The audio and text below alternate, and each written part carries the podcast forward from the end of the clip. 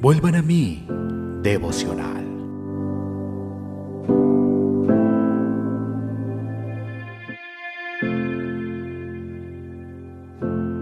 Efesios capítulo 1, versículo 11.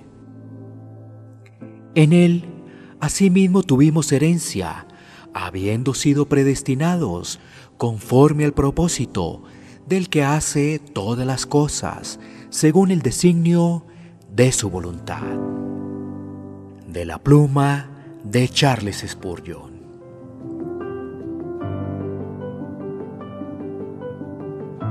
Si confiamos en la sabiduría de Dios, entonces creeremos que Él tiene un determinado plan y propósito en la obra de salvación.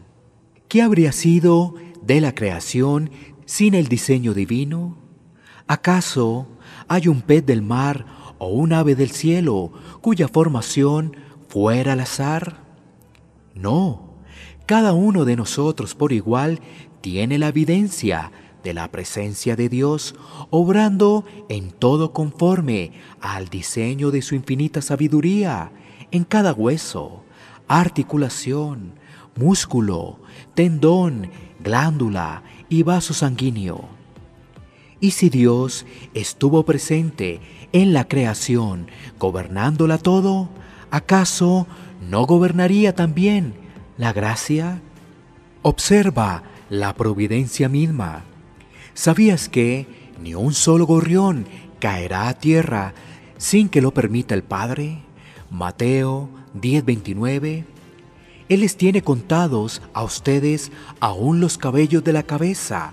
Mateo 10:30.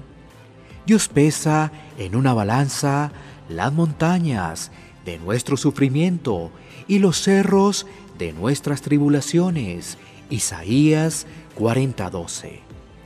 Debemos creer en un Dios de la providencia para esto, pero no en lo que se refiere a la gracia y a la salvación. Debe la cáscara recibir instrucciones de su sabiduría divina, pero la semilla en el interior quedar a su suerte? No, porque Él conoce el fin desde el principio. Isaías 46:10. Cuando Dios ve su templo, no solamente observa la piedra angular que se colocó en el lugar indicado y tiene el glorioso color de la sangre de su precioso Hijo, sino que ve cada piedra escogida de la cantera de este mundo, pulida por su divina gracia y puesta también en un lugar indicado. Observa la totalidad del edificio, desde la piedra del ángulo hasta la cornisa, del piso al techo, de los cimientos al pináculo.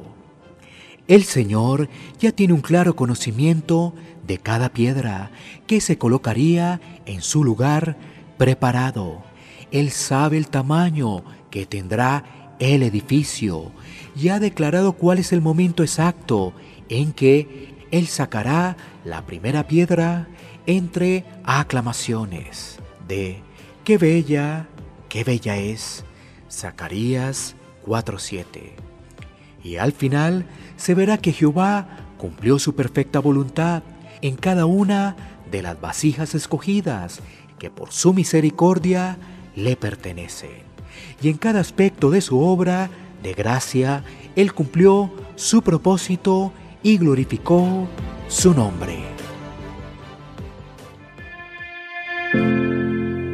Vuelvan a mí, devocional.